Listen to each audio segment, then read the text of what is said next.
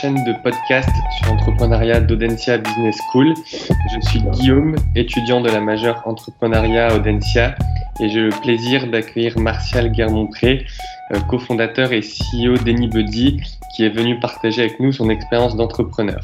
Cette série sur la croissance vise à offrir une meilleure compréhension du phénomène de croissance des entreprises et plus généralement des organisations lors de leurs premières années d'existence. Martial, pouvez-vous brièvement vous présenter et nous présenter votre entreprise et votre organisation? Bonjour Guillaume, euh, effectivement moi c'est Martial, euh, Martial je suis un des trois cofondateurs euh, d'Anybody. J'ai 36 euh, ans, j'ai une petite fille et euh, j'ai fait du basket pendant, pendant près de 10 ans. J'ai bossé avant, en sortie de mes études, j'ai bossé à Decathlon sur le service e-commerce. Et puis, on a créé il y a maintenant 5 ans, la c'était il y a effectivement il y a 5 ans, le concept Anybody. comment est venue l'idée rapidement? Euh, l'idée, c'était juste de rendre le sport euh, plus accessible, pouvoir faire euh, plus de sport avec, avec ses amis. Et on s'est attaqué au marché du tennis. Pourquoi? Parce que sur le, dans le tennis, si on n'est pas membre et licencié, c'est compliqué de, faire, d'avoir accès à des cours de qualité. Et donc cette pratique non fédérale, c'est ce qu'on voulait un peu développer. Donc on a créé Anybody. Anybody, c'est quoi? C'est une application mobile de réservation de terrain de sport euh, typiquement, pour un sportif, si tu veux jouer mardi soir à 18h, l'application va géolocaliser les terrains disponibles autour de chez toi en temps réel euh, que tu peux réserver et payer directement via l'application. Donc, on a lancé le concept euh, à Lille sur le tennis dans un premier temps. Ça a rapidement euh, pris. Et donc, on a dupliqué euh, sur Paris, Lyon, Bordeaux, Marseille, ainsi de suite. Et on a dupliqué également sur d'autres sports comme euh, le badminton, le squash et le paddle, les autres sports de raquette. Et donc aujourd'hui, euh, on référence euh, près de près d'un millier de clubs de sport de raquette et euh, on a une base de 200 000 joueurs euh, euh, sur Anybody.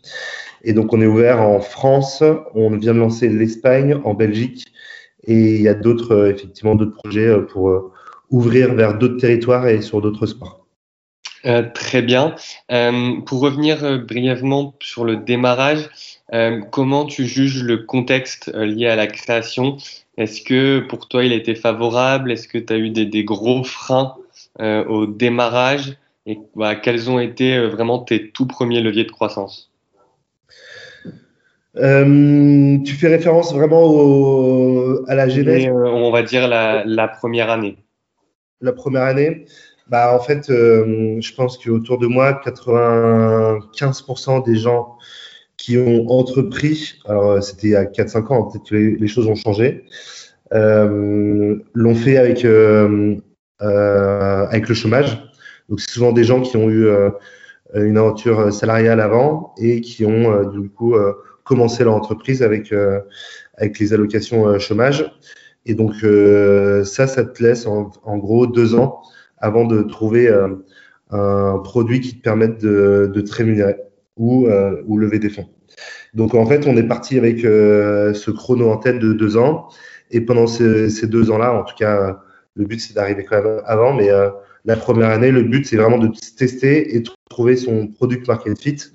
Euh, et donc effectivement un produit qui répond à, un vrai, à une vraie problématique du, du marché.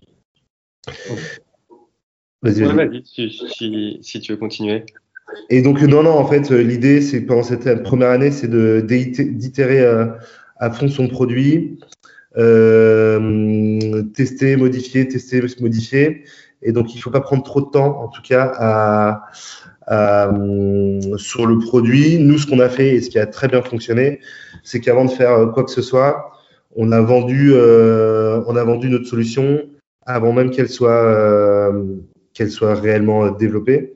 Donc, ce qu'on faisait, en fait, c'est qu'on a appelé des terrains de tennis dans la Creuse, des terrains de tennis qui, dont on n'avait pas besoin, en tout cas, pour le premier, la première partie de notre marché. Et on a, euh, on a simulé, en tout cas, notre produit. On a dit qu'il existait déjà et qu'il serait, il serait à disposition euh, euh, tout de suite. Et donc, avant même de, de, se lancer, voilà, on voulait juste avoir une, en tout cas une validation du marché et être sûr qu'on puisse vendre notre produit. Ok, top. Qu'est-ce qui, selon toi, caractérise la croissance chez Anybody? Je m'explique. Euh, il y a sûrement des, indicateurs euh, très spécifiques euh, à, Anybody. je pense notamment au nombre de cours dispensés, au nombre d'activités, au nombre de clubs référencés. alors, pour la plupart des entreprises, c'est le chiffre d'affaires, mais je suppose que pour Anybody, il y a beaucoup d'autres indicateurs qui rentrent en compte. Il y a quelques années, peut-être que ce, cette notion était peut-être moins importante, mais de plus en plus, le plus important, c'est ça reste quand même le chiffre d'affaires. Et, euh, et c'est vrai que euh, la crise du Covid a aussi accéléré euh, ce, ce, changement de mentalité. Il fut un temps où on pouvait lancer une startup sans vraiment avoir de business model, ou en tout cas très très très lointain. Euh, et là, de plus en plus, en tout cas, le chiffre d'affaires, ça reste le, KPI numéro un. Mais euh, effectivement, nous, on a d'autres, on a d'autres KPI importants. Euh, c'est effectivement l'offre disponible sur notre plateforme. Donc notre offre, c'est notre supply. Euh, plus il y a d'offres, plus on est, on est en capacité de, de, faire de la réservation et donc d'avoir du chiffre d'affaires. Donc euh, tout part finalement de la supply et de l'offre. Donc on met énormément de moyens pour pouvoir augmenter notre, notre supply. Ensuite, nos utilisateurs. Alors, les utilisateurs, c'est pas le but, c'est pas juste d'avoir des utilisateurs ou des gens qui téléchargent une app. Ça, ça n'a pas de, ça n'a pas de sens. On suit deux indicateurs très importants. C'est notre coût d'acquisition d'un joueur. Ok. Combien on paye euh, par mois pour avoir un nouveau joueur qui fait une réservation. Ok.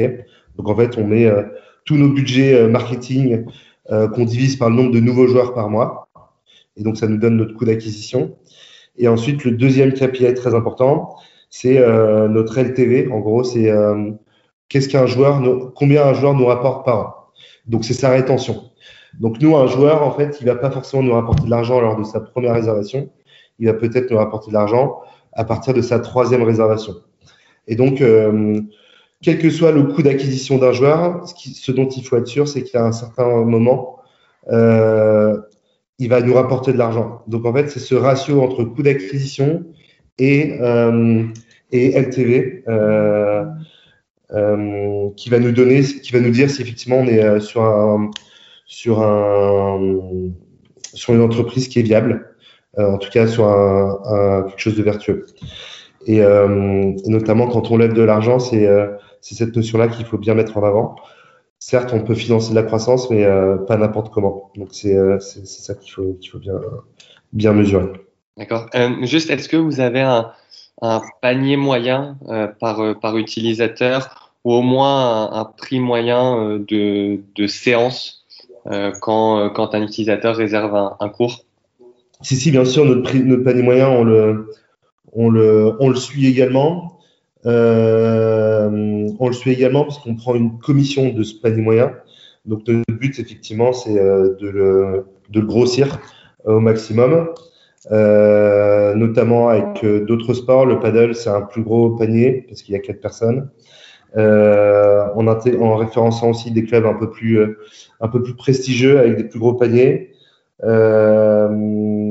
Et éventuellement, là, on va aller, on se, on se teste pour euh, aller sur le golf, euh, qui sont encore des plus gros paniers. Et donc, euh, voilà, c'est comme ça qu'on qu essaye de l'augmenter, effectivement. Très bien. Quels, sont, quels ont été les, les principaux événements euh, qui ont accéléré ou freiné la croissance, enfin qui l'ont modifié? Euh, Nous, on est. Alors, pour Anybody, on a une grosse saisonnalité. C'est-à-dire euh, entre le mois de dans, sur une année euh, sans Covid, hein, on s'entend. Oui, bien sûr. Entre le mois de février et le mois de juin, on faisait x4 en nombre de réservations. Et après ce x4, on arrivait à le maintenir euh, et avoir une croissance euh, de, de 10-15% par mois. Euh, donc en fait, nous, on a un, une grosse phase d'accélération. C'est entre mars et, mars et juin. Et donc, euh, pour optimiser en tout cas notre coût, nos coûts d'acquisition dont j'ai parlé tout à l'heure, on met 80% euh, de notre budget marketing euh, sur ces trois sur ces trois mois. parce que c'est dans ces trois mois-là que l'utilisateur coûte le moins cher. Donc, on, accélère vraiment là-dessus. L'année dernière, c'était pile les trois mois du confinement, donc c'était compliqué pour nous. Mais donc voilà. Et puis après, effectivement, il y a bah, le Covid, hein, la crise qu'on connaît tous. Euh, Celle-ci, elle nous a fait particulièrement mal dans le sens où on exploite des lieux qui sont fermés au public. Je parle effectivement des salles intérieures, des salles de sport en intérieur. Donc, euh, donc voilà, il faut trouver d'autres d'autres relais de croissance, d'autres projets, et c'est là où il faut effectivement euh, euh faire attention à sa trésorerie. Très bien. Euh, une autre question. Euh, quels sont euh, vos objectifs en termes de croissance et comment, comment on arrive à fixer des objectifs qui soient à la fois réalisables tout en étant ambitieux? Comment se passe le, justement le processus pour fixer ces, objectifs? Bah En fait, nous, nos objectifs, on les fixe avec notre investisseur. Ok, donc en fait, quand on lève des fonds, on lève des fonds, on promet en fait un plan à nos investisseurs. Et euh, ce qu'on a en fait, quand on lève des fonds, on, vend un BP. On va dire, bah, si vous me donnez, euh, si vous nous confiez euh, cette somme d'argent là, et eh ben dans deux ans on peut arriver là. et c'est ça, et c'est ça qu'on vend. Et donc, si effectivement on n'est pas capable de le faire, et eh ben il y aura pas de deuxième tour et, ce sera un coup, voilà, ça aurait une, belle histoire, mais s'il y a peu de chances qu'un investisseur euh, remette au pot si, euh, si on est trop décorrélé du, de la réalité. Donc, euh, il faut savoir donner des objectifs réalisables et également aussi ambitieux pour, pour notre investisseur. Et donc, finalement, notre BP, il est, il est découpé mois par mois, voire semaine par semaine. Et donc, en fait, on va piloter notre activité pour arriver à notre objectif de deux ans, euh, l'objectif qu'on a vendu à nos investisseurs. Donc on sait euh, quand est-ce qu'on est en retard, quand on est un petit peu en avance. Et donc tout ça, en fait, euh, c'est corrélé à notre trésorerie. Et donc euh, voilà, c'est en fait c'est un de la navigation semaine par semaine avec des objectifs assez précis. Ok, super. du coup, vous êtes quand même une, une start-up relativement jeune, ça fait à peu près 5 ans. Euh, comment tu juges le rythme euh, de la croissance ces, ces 4-5 premières années? Est-ce qu'il a été euh, exponentiel? Est-ce qu'il a été régulier? Voilà, comment, comment tu qualifierais cette croissance? Bah, En fait, quand on part de, petits chiffres, quand on lance, les premières années, il faut que ça soit, faut que ça explose quoi. Euh, on ne peut pas se permettre de faire du 50% de croissance euh, par an euh, sur une, sur une startup. et donc, nous, on était plutôt sur des chiffres de x3, x4 les quatre premières années en, en croissance en, voilà, par rapport à, l'année d'avant. Et donc, euh, en chiffre d'affaires? Pardon? En, en, utilisateur ou en chiffre d'affaires? Nous, on parle en réservation et c'est souvent ce chiffre est corrélé avec le chiffre d'affaires. Ok. En fait, le nombre de téléchargements, c'est un indicateur marketing, un utilisateur de performance, mais euh, c'est pas c'est pas ce qu'on regarde. Euh, euh, ce qui intéresse tout le monde, c'est le nombre de réservations et le chiffre d'affaires. Euh, parce que faire x10 en téléchargement et faire x2 en, en réservation, c'est que là, y, il y a un souci. Et donc, c'est plutôt comme ça qu'on va c'est plutôt comme ça qu'on va regarder euh, le nombre de téléchargements, mais ce sera pas un indicateur de performance euh, réel pour nous. Donc c'est vraiment le nombre de réservations et le chiffre d'affaires. Euh, et donc et donc voilà, l'idée c'est de faire faire x3, x3, x4 en ce moment. On sait qu'on ne pourra pas maintenir cette, cette croissance à vitam mais c'est voilà, c'est des, des, objectifs qu'on se met avec notre investisseur. Et puis après, il y a une autre partie de la question que, j'ai peut-être oubliée. Euh, en fait, on a jamais suffisamment bonne. Le problème, c'est que on est, on peut, c'est difficile de se contenter de, de, de ce qu'on a parce qu'on aurait rétrospectivement, on, a, on, fait toujours des erreurs, on aurait toujours pu faire mieux. Euh, il y a toujours des choix qui n'ont pas été euh, qui n'ont pas forcément été bons. Donc, euh, on peut être content de sa croissance ou de son aventure, mais il y a toujours, il y a toujours des, regrets sur, sur des décisions prises. Et ça, ça, je pense que c'est pour 100% des, de, des entrepreneurs qui ont l'ambition, en tout cas, d'aller le plus loin possible. Parfait. Euh, je, voulais, je voulais un peu parler de la, scalabilité euh, de votre solution. Euh, tu, tu m'as dit, euh, tu m'as dit au, au, début que vous, que vous projetiez de vous lancer notamment pour, pour le golf. Est-ce que vous avez euh, un, ce que j'appelle moi un, plat, un plafond de verre, c'est-à-dire en termes de, est-ce que vous avez certains clubs où vous savez que Enfin, vous avez euh, par exemple 80% des clubs et vous savez que vous pouvez pas aller au-delà? Est-ce que vous avez par exemple 4-5 activités et vous savez que vous pouvez pas aller au-delà? Enfin, voilà. Est-ce que comment comment euh, vous pouvez estimer la scalabilité de votre de votre votre solution et est-ce que vous identifiez un plafond de verre? Ok. du coup, nous notre solution c'est une solution de marketplace. Aujourd'hui, c'est la scalabilité, elle est pas, elle est pas mise en, il n'y a pas de doute sur la scalabilité parce qu'on grossit pas proportionnellement euh, à notre activité et donc, euh, donc là-dessus, il n'y a pas de souci. Maintenant, sur le vert et donc sur notre marché, effectivement, c'est un sujet, euh, c'est un sujet euh, parce que le tennis, euh, le tennis en France, bon, c'est un, il y a, près de 10 000 clubs, mais c'est pas, c'est pas, c'est pas suffisant pour en faire pour en faire euh, une très grosse boîte. Et donc, euh, l'idée, c'est de savoir si euh, ce concept peut se dupliquer. Donc, notre plateforme vert, c'est effectivement notre marché. On sait qu'on ne pourra pas avoir 100% des clubs, mais on peut, on peut légitimement espérer en avoir 50-60%. Maintenant, c'est pour ça qu'on anticipe d'ores et déjà. Aujourd'hui, on a 10% des clubs à peu près. Euh, on sait que ça, ça va fonctionner, qu'on va y arriver euh, euh, petit à petit. Et donc, pour augmenter notre marché, on, on, crée des petites business units chez nous qui vont explorer d'autres euh, d'autres marchés. Euh, donc, ça peut être le golf, le foot en salle, la piscine, euh, le fitness. Euh, une fois qu'on a aussi ces autres sports sur notre territoire, bah, on travaille déjà, d'ores et déjà, notre, euh, notre concept à l'étranger. Et donc, c'est comme ça qu'on a grandi un peu son, son, potentiel de marché. Euh, c'est en, en, dupliquant euh, sur, euh, sur d'autres verticales et puis euh, sur d'autres d'autres territoires. D'accord. Est-ce que est-ce que Anybody est actuellement présent à, à l'international ou c'est ça va être lancé ces, ces, prochaines années Alors on a lancé la Belgique en propre. Okay. donc aujourd'hui on est sur Bruxelles, mais il y a d'autres clubs qui vont arriver sur les quatre sports de raquettes. Euh, et en ce qui concerne l'Espagne, on le franchise. Euh, D'accord. On a, on a, franchisé euh, le développement de l'Espagne à notre euh, investisseur qui est Decathlon. Mmh. Et donc, Decathlon qui lance Anybody en Espagne. Euh, et donc, si ça, ça fonctionne, on, on, il y a de fortes chances que ça puisse, pareil, se dupliquer dans tous les pays dans lesquels Decathlon est, est, est implanté. Donc, on, en tout cas, on prend le temps de bien faire les choses avec l'Espagne. Et puis, euh, et puis oui, euh, voilà, le but c'est effectivement de. Il y a pas, il y a peu de spécificité pays euh, dans cette pratique. Euh, oui.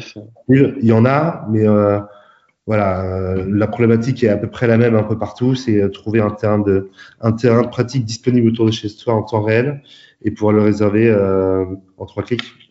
Bah, Peut-être justement le, le fait que l'Espagne euh, soit, soit un pays de tennis et euh, notamment, euh, je pense au padel où, où, où, la pratique est, est très développée là-bas. Ça a sûrement été un, un choix pour vous de commencer par l'Espagne plus que par des autres pays. Ouais, l'Espagne, c'est le, le marché qui est le plus mature pour nous. Mm. Au-delà du fait que le paddle et le tennis soient des sports euh, extrêmement populaires là-bas, euh, eux, ils ont une, eux, ils ont une culture du jeu à la carte beaucoup plus développée qu'en France. D'accord. On a un million de licenciés euh, sur le tennis, donc c'est des gens qui payent une adhésion à l'année et ensuite ils viennent jouer gratuitement dans leur club. Donc ça, c'est pas notre c'est pas notre cœur de cible. Nous, c'est des gens qui sont ni licenciés ni, ni, adhérents, mais qui vont jouer à la carte. Donc quand on en a un million, en Espagne, ils en ont 50 000. Euh, et en fait, euh, quand on est licencié et adhérent, c'est vraiment qu'on est en mode compète. Et donc eux, ils ont beaucoup plus le, plus la, politique du jeu à la carte. Donc le marché est plus mature en Espagne, effectivement. D'accord. Et, euh, justement, pourquoi euh, avoir choisi un, mode différent de croissance entre la Belgique et l'Espagne? Euh, Tu parlais des franchises en, Espagne. Pourquoi ce choix? Parce que la Belgique, nous, on est à Lille. Oui. On, a une, on a deux bureaux. On a un à Lille et un à Paris. la Belgique, c'est assez proche de nous. Et puis, ça a commencé sur une opportunité assez rapide euh, sur des clubs. Donc, euh, euh, comme c'est assez francophone, voilà, les cultures sont assez proches. on est capable de le gérer en propre. maintenant, l'Espagne, c'est un plus gros pays. Je pense qu'il faut être sur place pour bien connaître la culture, bien connaître les clubs. il y a des grosses villes, des grosses métropoles. Donc, en fait, le gérer de chez nous avec un natif espagnol, ça aurait été plus compliqué. Et donc, euh, c'est pour ça ce mode de franchise est beaucoup plus adapté euh, pour attaquer un si gros pays avec une, avec une grosse ambition. Ok, parfait. Euh, un, des, derniers axes, euh, comment euh, Anybody arrive à, à, concilier croissance et structure organisationnelle C'est-à-dire, bah, maintenant, combien, combien de salariés êtes-vous? Est-ce que vous arrivez toujours à, garder euh, la même ADN, la même ambiance? Et aussi, euh, tu parlais tout à l'heure de saisonnalité. Est-ce que ça influe sur les recrutements, sur la, justement sur la structure organisationnelle? Euh, alors le recrutement, c'est un, effectivement, c'est un vaste sujet. Nous, on a deux bureaux, un à Lille, un à Paris.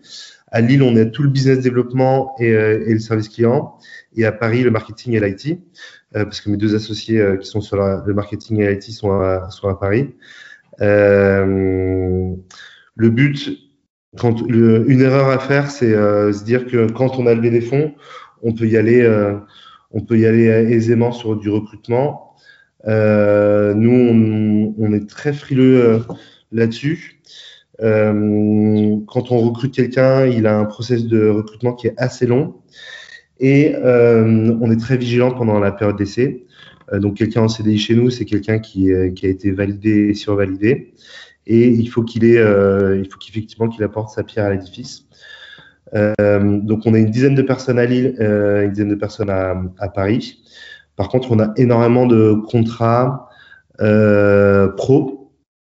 On fait beaucoup de contrats pro, également stagiaires. donc on a trois stagiaires pour, pour nos bureaux. Et, euh, et, effectivement, on préfère euh, recruter des profils assez jeunes, euh, même sortis d'école, et leur apprendre et leur apprendre effectivement le métier, parce que nous, on est sur des métiers il n'y a pas besoin d'expérience, il n'y a pas forcément besoin d'expérience, il faut juste du bon sens et une tête bien faite. Euh, et après, voilà, on, est, on est autonome sur son métier. Donc, nous, les diplômes, on regarde pas. Euh, l'expérience, on regarde pas, on regarde juste le, effectivement le voilà comment accabler euh, comment accabler la personne. Et par-dessus tout, comme on est euh, assez proche, on est une petite équipe mine de rien, on passe beaucoup de temps ensemble. Il y a une une grosse part de savoir-être dans, dans notre processus de recrutement. Et donc, il faut que quelqu'un qui est recruté, il passe, il fait un entretien avec tout le monde. Euh, voilà, il n'y a même pas de question type, c'est juste on passe du temps tous ensemble et on essaie de voir si ça match maintenant. Et ça, c'est hyper important. Ok, super. Euh, dernière, dernière petite question, euh, une question un peu en, forme de conclusion. Euh, quel, quel conseil tu peux donner euh, pour les entrepreneurs en termes de croissance pour qu'elle soit durable et pérenne voilà, qu'est-ce que toi tu as appris dans, ton, dans ton expérience euh, sur, ce, sujet de la croissance et qu'est-ce que voilà, quels sont les petits tips, les petites astuces que tu peux donner? Bah, La croissance, euh, le problème c'est que hum, il faut toujours faire euh, mieux que la veille. il faut toujours faire mieux que la veille. après, il y a des business models qui sont plus facilement. Euh, il y a des business models ou en tout cas des boîtes qui sont plus simples, en tout cas pour avoir de la croissance récurrente, euh, type euh, les solutions SaaS qui permettent de faire d'avoir des abonnements et du MRR Et donc, chaque nouveau client, de toute façon, te rapporte de la croissance sur le mois suivant. Donc, ça, c'est les meilleurs business models. Donc, je conseillerais, je conseillerais de bien choisir son domaine. Euh, il y a beaucoup de gens qui veulent se lancer dans l'entrepreneuriat sur du B2C. le B2C, c'est bien, c'est visible. maintenant, il y a des super belles boîtes à construire plutôt sur du B2B, sur d'expertise métier, là où il y a beaucoup plus de, beaucoup plus de, de moyens. Donc, euh, c'est sûr que quand on veut se lancer dans l'entrepreneuriat, on, on, réfléchit souvent à quelque chose qui nous ferait plaisir en tant que, que customer, en tant que client.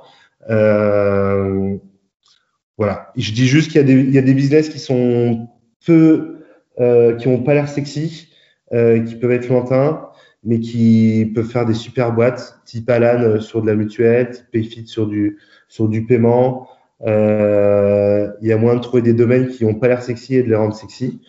Donc voilà, la croissance sur le B2C, c'est cool, mais ça demande énormément de, énormément de moyens et, et avoir des investisseurs assez, assez forts. Donc voilà, il n'y a pas de, en fait, il n'y a pas de, j'ai pas de conseils à donner. Euh, simplement, euh, quand on se lance dans l'aventure entrepreneuriale, il bah, faut savoir que euh, c'est pas, c'est vraiment pas facile. Ça peut être assez, euh, comment dire, euh, socialement, ça peut être assez valorisant. Maintenant, une fois qu'on se lance dans l'aventure, il y a des grosses difficultés et, il faut être meilleur que la veille à chaque fois. Donc, c'est très énergivore. Quoi. Super, merci beaucoup. Euh, un grand merci à toi d'avoir euh, répondu euh, à nos questions. vous pouvez voilà, retrouver l'ensemble de nos podcasts sur le site podcast-entrepreneuriat.audencia.com et à bientôt pour de nouveaux épisodes. Merci Guillaume, c'était un plaisir. Bonne journée à tous.